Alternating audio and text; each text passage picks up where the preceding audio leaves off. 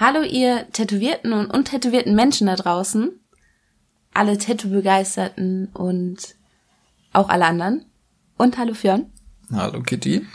Ähm, wir sind bei unserer dritten Folge schon, F Society. Ähm, schon die dritte Folge. Ich finde es unglaublich, wie schnell das jetzt schon rumgang, ähm, rumging. von, von der ersten Idee, dass sie diesen Podcast überhaupt starten wollen, bis jetzt, die dritte Folge. Es ist schon krass, wie schnell das auf einmal ging, ja. ja. Das stimmt. Leider sind wir beide etwas krank. Zwar schon wieder auf dem Weg der Besserung, aber wir hören uns wahrscheinlich immer noch ein bisschen scheiße an. Also entschuldigt das bitte. Das ähm, können wir jetzt leider nicht ändern. Aber in dieser Folge soll es um Tattoos in der Gesellschaft gehen und um deinen Weg als Tätowierer. Und ich würde sagen, dass wir damit auch direkt mal starten. Und so habe ich mir da ein paar Fragen aufgeschrieben, aber es kommt ja dann eh meistens so, wie es kommt bei unseren Gesprächen. Ja. Ich gebe jetzt einfach erstmal den ersten Punkt vor. Und zwar wollte ich von dir wissen, wie ähm, bist du überhaupt auf den Gedanken gekommen, Tätowierer zu werden? Also so richtig den Gedanken gefasst, so jetzt lerne ich das Tätowieren oder ich will als Tätowierer arbeiten, der kam eigentlich erst, als ich schon in einem Tattoo-Studio gearbeitet habe. Wie bist du denn überhaupt dazu gekommen, in einem Tattoo-Studio zu arbeiten? Also ich habe mich mit 18, wie wir in der ersten Folge erzählt haben, äh, in einem Studio in Darmstadt tätowieren lassen und darüber habe ich dann eben dort die Jungs auch kennengelernt und äh, das Studio kennengelernt und äh, eine Zeit später, ich glaube ein Jahr oder eineinhalb Jahre später, ähm, hat mir der Chef dort dann eben einen Nebenjob als Grafiker in dem Studio angeboten und so bin ich da in das Studio gerutscht. Und wusstest du dann auch von Anfang an, dass du mal definitiv auch tätowieren wirst oder war das ein Prozess? Also es hat sich mit der Zeit dann Stück für Stück so ergeben. Natürlich habe ich schon relativ am Anfang irgendwo gehofft, dass ich vielleicht auch einer der Coolen dort werde und eben auch tätowiere. Nicht nur die Thekenschlampe, wie man so bei uns in der Szene sagt. ähm, aber das hat trotzdem dann noch äh, über drei Jahre gedauert, bis ich dann auch wirklich mal eine Maschine in der Hand hatte, was auch wirklich gut so ist. Äh, das sollte man sich auf jeden Fall verdienen und da eben hinarbeiten. Ähm, ja, aber ich habe erst mal drei Jahre da eben Designs gemacht, äh, die Beratungen gemacht, äh, den ganzen Laden, äh, also alles, was einfach zum Studioalltag dazugehört, geschmissen und äh, dann eben Stück für Stück Richtung Tätowierer gelernt ähm, wo du jetzt schon sagst, ähm, Tätowierer gelernt sozusagen. Ist es denn eine richtige Ausbildung? Kann man da äh, sich irgendwo anmelden und sagen, ich möchte jetzt Tätowierer werden und möchte das lernen? Nein, also noch nicht. Ähm, es ist kein staatlich anerkannter Beruf, es ist auch keine offizielle Ausbildung jedes Studio oder jeder Tätowierer lernt oder bildet anders aus. Ähm, also man muss mehr oder weniger Glück haben oder sich eben in, in verschiedenen Läden mit äh, seinem Portfolio, seiner Mappe mit Bildern bewerben. Und wenn du Glück hast, findest du einen coolen Tätowierer, der sagt, hey, ich nehme dich an die Hand, dauert ein paar Jahre, aber ich bring dir bei, wie man Tätowierer wird oder wie man tätowiert. Also dann warst du ja schon eine Weile in dem Tattoo-Studio. Wann ähm, oder wie war das für dich, den ersten Kunden zu tätowieren? Hast du das erste Mal tätowiert auf einen Kunden oder war das vielleicht auch auf dir? Frage ich jetzt mal so ganz ohne Hintergedanken. ganz ohne Hintergedanken. ähm, also das allererste Mal selbst tätowiert äh, habe ich wirklich auf einem Kunden. Ähm, das war eine Stammkundin aus dem Studio, die jetzt nicht unbedingt viel Wert darauf gelegt hat, dass besonders schöne Tattoos werden, äh, muss man leider so sagen. Okay. Aber ähm, ja, also sie hat mir die Möglichkeit gegeben, mein allererstes Mal wirklich auf lebendiger Haut zu tätowieren. Es war jetzt auch nichts sonderlich Aufwendiges, Großes, aber es war jetzt auch nicht sonderlich schön am Ende. Hattest du denn vorher die Möglichkeit, auch mal ähm, auf etwas anderes zu üben? Also man hört es ja öfter mal oder was man da als erstes im Kopf hat, ist auf Schweinehaut tätowieren. also so hat man das früher gemacht. Früher wurde Schweinehaut auch noch per Hand vom Metzger abgezogen. Das findest du kaum mehr. Heute wird es fast immer maschinell abgezogen und dann ist die Haut kaum mehr verwendbar, weil die einfach super zerfetzt ist. Wir haben das so nicht gemacht. Es macht auch kaum Sinn, weil da viel zu viel Aufwand hinten dran steht und das trotz allem auch nicht wirklich ein Vergleich ist zu lebendiger echter Haut und zu einem Kunden. Ähm, aber es gibt mittlerweile Latex-Nachmachen von Händen, Füßen, Unterarmen äh, und so weiter, auf denen man so ein bisschen zumindest ein Gefühl dafür kriegen kann, wie funktioniert eine Maschine, wie muss ich die halten, wie kann ich eine gerade Linie ziehen und so weiter. Jetzt habe ich meine zweite Frage dir irgendwie so ein bisschen weggenommen. Und zwar wollte ich dich ja so ein bisschen da drauf drängen, dass du erzählst den Leuten, ähm, wie das war, dich selber zu tätowieren. und dass man das auf gar keinen Fall nachmachen sollte. Aber es gehört zu deinem Weg dazu. Also erzähl uns doch mal, wie das war. Also es machen viele, viele Tätowierer oder viele, die Tätowierer werden wollen, probieren natürlich auch erstmal auf sich aus. Ähm, sollte man, finde ich, auf keinen Fall tun. Gerade wenn man noch so null Erfahrung hat oder niemanden hat, der dich da so ein bisschen anleiten kann. Ähm, das war bei mir ungefähr ähnlich. Ähm, in einem etwas alkoholisierten Zustand ähm, habe ich mir die Finger direkt tätowiert, was man mhm. natürlich auch nicht tun sollte. Dementsprechend sahen die auch aus. Also es ist okay, Finger dürfen auch abgeranzt aussehen, finde ich, aber es ist jetzt kein, kein Meisterwerk gewesen. Und das war auch noch bevor ich wirklich offiziell in dem Studio auch angefangen habe, an der Maschine zu sitzen. Also, ihr konntet sehr zum Glück noch retten. Aber Leute, macht es nicht wie für Tätowiert euch nicht zu Hause. schon gar nicht betrunken und schon gar nicht, wenn ihr es noch nicht so richtig könnt. Nein, auf keinen Fall. Aber gut, das ist ein anderes Thema. Wir wollten ja jetzt erst zu deinem Werdegang. Ähm, hattest du denn, also ich stelle mir das super schwierig vor, wenn ich weiß, dass ich das erste Mal wirklich auf einen Kunden tätowiere und ähm, muss dabei aber trotzdem eine ruhige Hand behalten. Wie war das bei dir?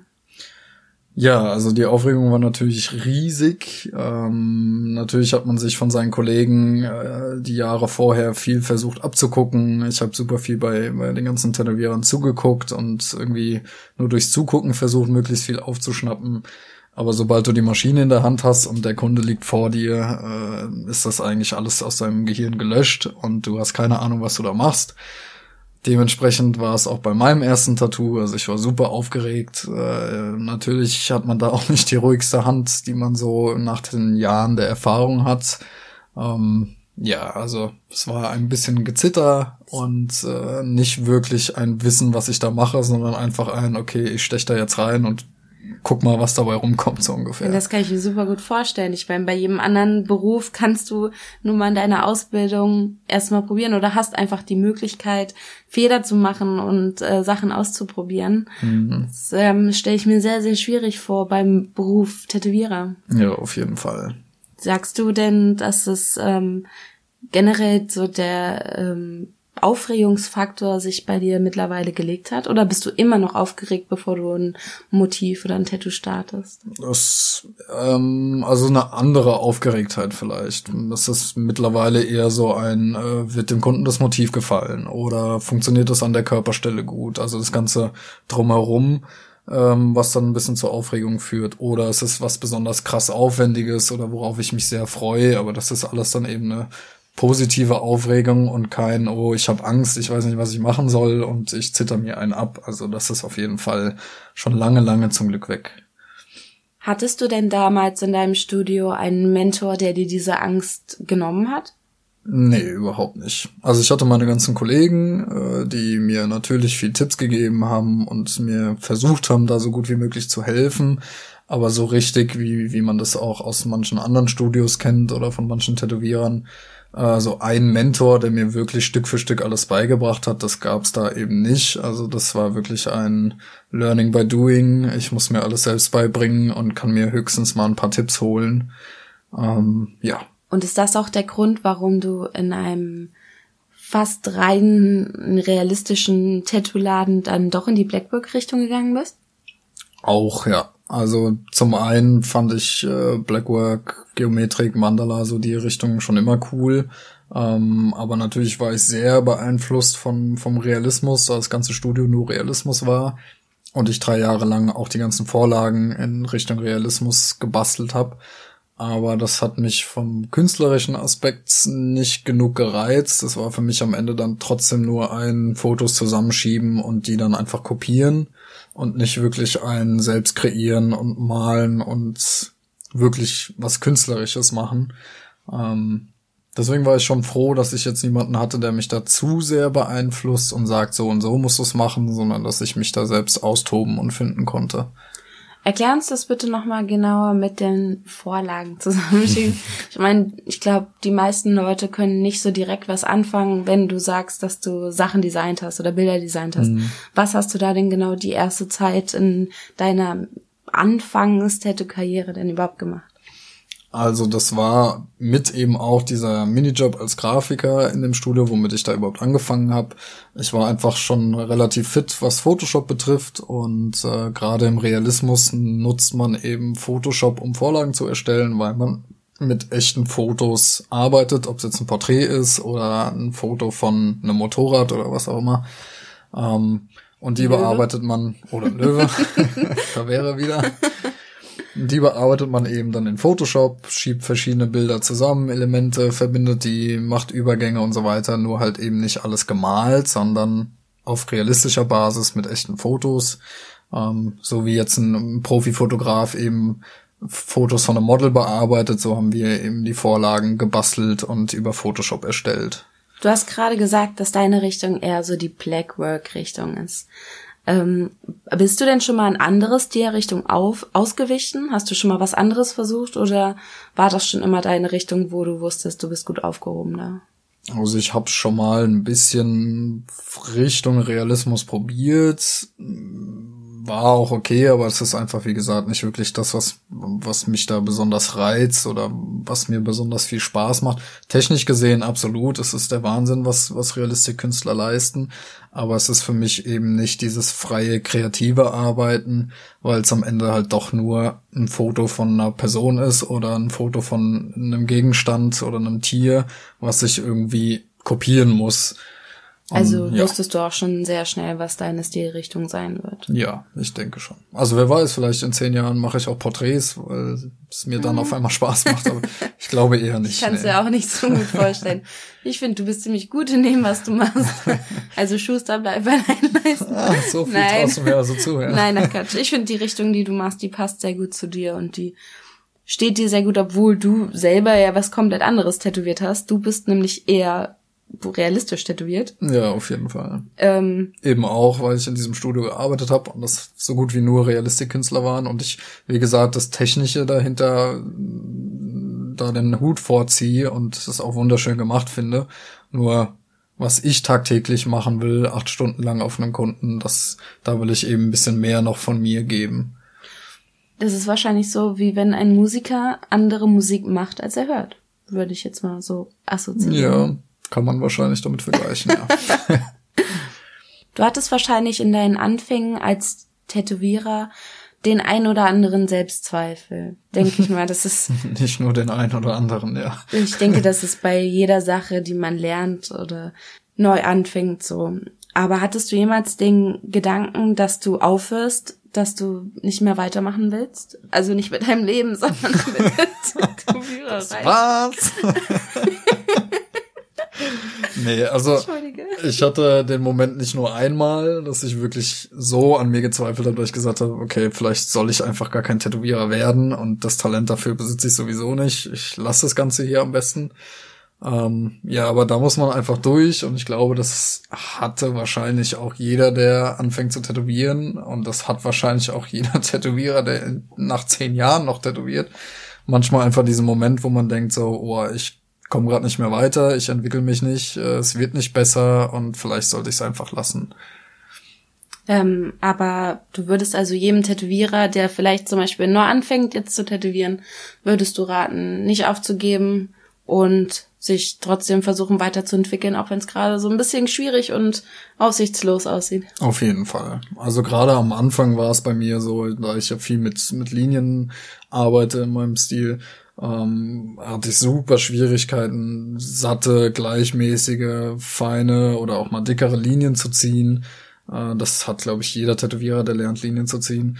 Und ähm, das war dann auch nicht nur ein Ding von zwei Tagen, bis die Linien dann endlich mal schön wurden, sondern das war ein Prozess von Monaten, bis man eine Technik gefunden hat, wie man schöne Linien zieht. Und dann funktioniert die auch bei dem einen Hauttyp, aber beim anderen Hauttyp funktioniert es wieder überhaupt nicht. Und du sitzt vor deinem Kunden und verzweifelst komplett, weil der Kunde erwartet, dass es was Schönes wird. Du erwartest es eigentlich auch, aber hast keine Ahnung, wie du es jetzt schön machen sollst. Also das sind schon harte Momente gewesen. Das ist ja dann nicht nur das Bild auf dem Blatt sieht scheiße aus, sondern das Bild auf dem Kunden sieht eventuell scheiße aus. Und das musst du natürlich versuchen dann irgendwie auch zu retten. Also ja, man kämpft da schon viel mit, mit Selbstzweifeln und Ängsten und Momenten, wo man denkt, okay, jetzt lasse ich es wirklich, aber da muss man einfach durch und das wird besser und je mehr man übt und je mehr man reinsteckt, umso schneller wird man da eben auch besser. Jetzt hast du gerade eben angesprochen, dass es auf der einen Haut so ist und auf der anderen Haut so. Wie ist es denn überhaupt? Ich habe durch dich das erste Mal so wirklich darüber nachgedacht, dass sich vielleicht die eine Haut besser oder schlechter tätowieren lässt als die andere. Es gehört ja auch irgendwo mit äh, zur Ausbildung dazu, woran man jetzt so überhaupt nicht denkt, dass sogar Hauttypen komplett anders sein können zum Tätowieren. Ja, voll und ganz. Also wie ich immer sage, es gibt von Babyarsch bis Schmiergelpapier aus dem Baumarkt. Man kann alles an Hauttypen erwischen. So gut wie keine Haut von einem Kunden ist dieselbe. Die eine Haut schwillt super, super schnell an, die andere Haut wird knallrot, dann hast du vielleicht auch die perfekte Haut, jede Linie ist 1A drin, es wird nichts rot, es schwillt nichts an. Also jeden Tag ist äh, eine neue Herausforderung und äh, das spielt schon auch eine sehr, sehr große Rolle in dem, wie du arbeitest. Also ist die Ausbildung sozusagen zum Tätowierer nicht nur malen können, Tätowiermaschine in die Hand und äh, Striche ziehen oder beziehungsweise Farbe unter die Haut bringen, sondern es ist auch, wie ist die Hautbeschaffenheit, wie muss ich an welcher Stelle tätowieren. Also das sollte auf jeden Fall absolut dazugehören. Leider sieht man das super oft, dass Tätowierer eben keine Ahnung haben, wie sie mit verschiedenen Hauttypen umzugehen haben oder mit verschiedenen Körperstellen und überall arbeiten sie gleich, aber ich kann auf einem Schienbein nicht auf dieselbe Art und Weise tätowieren wie auf einem Oberschenkel zum Beispiel, weil da die Haut viel dünner, viel empfindlicher und viel gespannter meistens ist.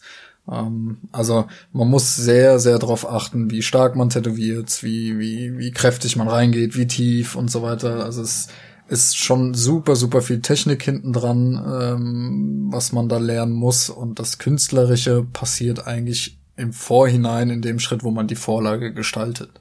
Hättest du dir denn dazu dann manchmal ein Lösungsbuch gewünscht? Wenn es so einfach wäre, dann äh, hätte ich mir das natürlich gewünscht und dann würde sich das wahrscheinlich auch jeder Tätowierer wünschen. Aber gerade zum Beispiel wegen diesem Thema mit der Haut ist es einfach unmöglich, da so ein so und so funktioniert es festzulegen. Man muss einfach probieren, probieren, probieren, mit jedem Kunden neue Erfahrungen sammeln und über die Jahre wird man dann eben besser und besser und besser. Das ist ja auch das Schöne an dem Beruf, dass man sich sein Leben lang eigentlich weiterentwickelt, wenn der Anspruch auch bleibt. Und heutzutage sieht man auf jeden Fall, dass sich deine Mühe und die Selbstzweifel zu überwinden auf jeden Fall gelohnt hat. Das sieht man an deinen Werken und ich denke, das wirst du ja auch im alltäglichen Leben so mitbekommen. Also im alltäglichen Tätowieren, Mensch. Ja, also mir fällt schon auf natürlich, dass ich mich gesteigert habe und so weiter, aber der eigene Anspruch ist da trotzdem immer höher, die Zweifel bleiben trotzdem und äh, klar, man hat auch nie ausgelernt. Richtig, man will natürlich trotzdem weiterhin versuchen, noch ein bisschen besser zu werden und jedes Tattoo doch noch ein kleines bisschen besser zu machen. Gut, jetzt hast du über die Jahre auch viele eigene Tattoos auf deinem Körper gesammelt, was uns zufälligerweise zu unserem nächsten Thema bringt. Und zwar wollten wir einfach mal sichtbare Tattoos generell ansprechen, wie man selber damit umgeht und wie die Gesellschaft irgendwie damit umgeht, beziehungsweise was wir für Erfahrungen haben, wie die Gesellschaft damit umgeht. Vorher möchte ich allerdings ganz kurz klären, die Leute sehen uns natürlich nicht, ähm, was wir oder vor allem du, weil du nun mal ein paar mehr sichtbare Tattoos hast als ich, ähm, möchte ich den Zuhörern ganz gerne erklären, was du überhaupt für sichtbare Tattoos hast. Beziehungsweise möchte ich das einfach mit dir zusammen erklären. Okay. An welcher Körperstelle wollen wir anfangen? Naja, wahrscheinlich das, entweder das am wenigsten sichtbare oder das sichtbarste. Ich würde sagen, wir steigern uns langsam. okay. Also vielleicht erstmal mit den Händen. Ja. Also auf meiner linken Hand habe ich ein Einstein-Porträt und ein paar Zahlen und Buchstaben auf den Fingern. Und auf meiner rechten Hand habe ich ein Salvador Dali-Porträt und auch Symbole und Buchstaben. Ja, das sind eigentlich schon die Hände. Ja. Also es hat sich jetzt ähm, nicht ganz so voll angehört, wie sie eigentlich sind, weil eigentlich sind seine kompletten Hände zutätowiert. Ähm, aber kommen wir mal zum eher gesellschaftsaufregenden Sachen. das Gesicht. Ja. Oh nein, warte, hey, ich habe den Hals vergessen. Stimmt, Stimmt. aber im Kopf ist auch ein Hals dran. Ja, okay.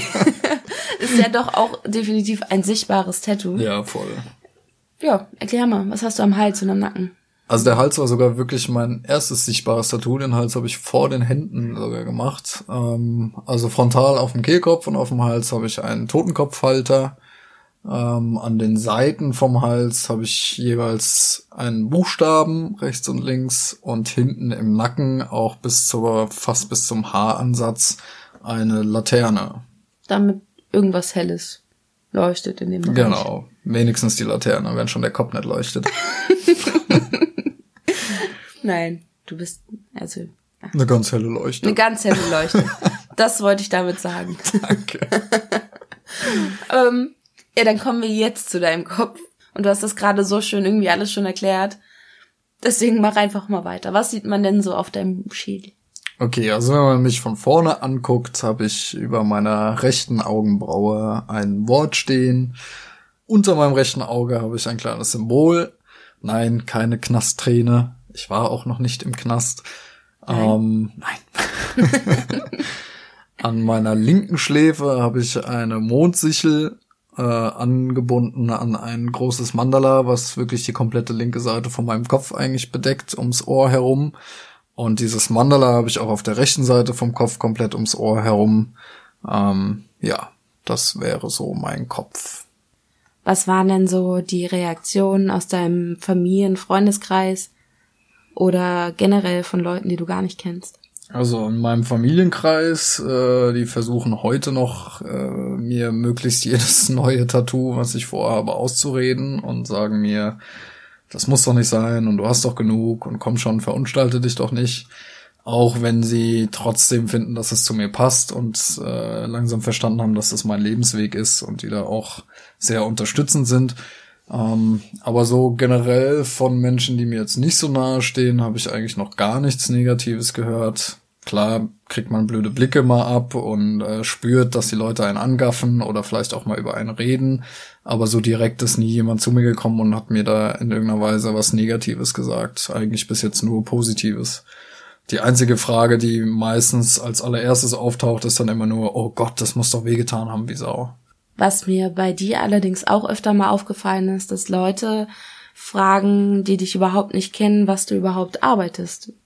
Ja, das ist mir auch schon aufgefallen und irgendwie ist das für mich immer eine komische Frage, weil es für mich so offensichtlich oder so klar ist, dass ich Tätowierer bin. Aber muss ja natürlich nicht sein. Ähm, ja, aber das stimmt. Das ist auch mit einer der häufigsten Fragen. So, was machst du denn beruflich, dass du dir überhaupt leisten kannst, so rumzulaufen? Aber selbst du, die jetzt nicht im Gesicht oder am Hals tätowiert ist, ähm, hast ja auch schon Sprüche dir anhören dürfen oder zumindest Bemerkungen dir anhören dürfen. Wie Ja. war das denn bei dir?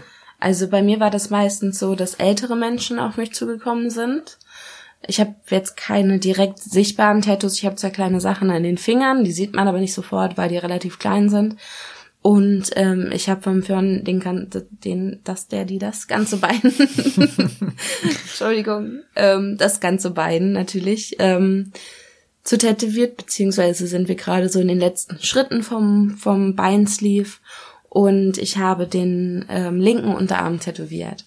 Und im Schwimmbad kam zum Beispiel mal eine ältere Frau zu mir und meinte ganz lieb, ich denke auch wirklich nicht, dass sie das böse gemeint hat, aber hat sie mir gesagt, dass ich doch so eine hübsche bin und ähm, dass ich das doch überhaupt nicht nötig habe, ähm, mich zu tätowieren. Und das fand ich natürlich süß, weil sie mir auch ein Kompliment gegeben hat, aber ich habe da schon gemerkt, dass es in ihr Weltbild irgendwie nicht so ganz reinpasst, dass ich als jüngeres Mädchen jetzt so ähm, schon wahrscheinlich für sie sehr zutätowiert bin. Und wir haben da auch eine Fragerunde bei Instagram gestartet, um mal zu wissen, ob ihr schon mal irgendwelche Erfahrungen damit gemacht habt, ähm, einfach mit blöden Sprüchen oder mit ähm, blöden Anmerkungen oder so. Und da kam super viel Feedback von euch. Und da haben auch ganz viele Leute geschrieben, dass gerade von älteren Leuten das kommt, dass sie das einfach nicht so nicht so richtig kennen, dass es einfach ja nicht in ihre Generation ist. Mhm. Es kamen aber zum Beispiel auch Antworten, in denen die Leute gesagt haben, dass sie halt ständig auf die Bedeutung ihrer Tattoos angesprochen werden.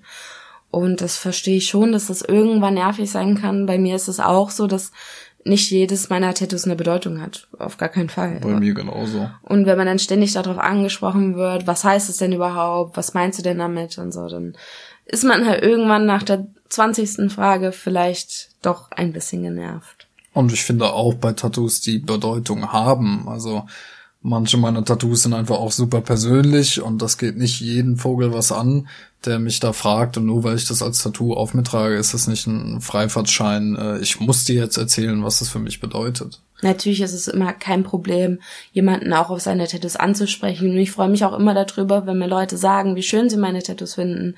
Aber natürlich ist, wenn da etwas Privates und etwas sehr äh, Emotionales auch dahinter steckt, ist es natürlich eine Sache, die man jetzt nicht jedem Wildfremden erzählen würde. Absolut. Ähm, was noch als Antwort auf unsere Fragerunde kam, war, dass viele ähm, geschrieben haben, dass Leuten, Leute denen gesagt haben, man würde die Tattoos ja sehen, wenn man ein Kleid trägt oder ein Hochzeitskleid. Was gibt's Cooleres? Natürlich, ja. Vor allem würde ich mein ganzes Leben, ehrlich gesagt, nicht auf diesen einen Hochzeitstag auslegen. Nee, auf keinen Fall. Aber. Und ja. was gibt's Cooleres als eine zutätowierte Braut vorm Altar? Also. Ja, sowas war zum Beispiel auch noch eine, eine Antwort. Ähm, wir haben aber, also ich würde sagen, dass die Akzeptanz der Gesellschaft generell etwas höher ist als früher. Das finde ich auch, absolut. Es geht auf jeden Fall in die richtige Richtung schon mal. Es gibt immer mehr Berufe, die mittlerweile Tattoos akzeptieren. Mhm. Ich finde, es sollte noch ein bisschen mehr Berufe geben, weil ich finde, kein tätowierter Mensch ist direkt ein unsympathischer, krimineller Mensch. Das kann ähm, von Person zu Person absolut unterschiedlich sein. Das hat nichts zu tun mit den Tattoos. Und ähm, deswegen finde ich, dass es eigentlich auch in allen Berufen eigentlich geduldet sein sollte. Ich sehe oder ich höre immer noch einige Meinungen von manchen Leuten, dass ähm, zum Beispiel eine Erzieherin oder sowas keine Tattoos haben sollte. Das kann ich absolut nach nicht nachvollziehen. Ich auch nicht, absolut nicht. Aber ich hoffe, dass es sich irgendwann in die Richtung bewegen wird, dass sich jeder frei tätowieren kann und jeder selbst entscheiden kann, was er auf der Haut trägt und was nicht. Ja. Warum würdest du denn sagen, sind Tattoos heutzutage mehr akzeptiert als früher? Mm, ich denke, das hat auf jeden Fall verschiedene Gründe. Zum einen, weil viele Personen in der Öffentlichkeit im Fernsehen, ob es jetzt Fußballstars sind oder Schauspieler oder Musiker oder was auch immer, auch immer mehr tätowiert sind. Ähm, auch weil es mittlerweile Tattoo-Sendungen im Fernsehen gibt, äh, zum Beispiel Horror-Tattoos oder aus Amerika die ganzen Ink Master-Geschichten und so weiter. Ähm, und das bringt natürlich den Otto-Normalverbraucher so ein bisschen in Berührung mit der Tattoo-Welt und lässt das so vielleicht auch ein bisschen normaler erscheinen. Also ich denke, das nimmt so den größten Einfluss. Gerade auch diese Online-Welt, Instagram, Facebook, überall, wo man Leuten folgt und, und, und sich fremde Leute aus der ganzen Welt angucken kann, ähm, fällt es natürlich viel mehr auf, wie viele da doch tätowiert sind und umso mehr wollen es dann selber auch, weil sie es cool finden. Also ich denke, das spielt schon eine sehr große Rolle. Mm, würdest du denn sagen, dass das im Moment schon ein Trend ist, dass ähm, sich so viele Leute tätowieren lassen? Absolut. Absolut. Also in den letzten bestimmt mal fünf, sechs Jahren ist es so unfassbar gestiegen, wie viele Menschen sich tätowieren lassen und äh, oder tätowieren lassen wollen.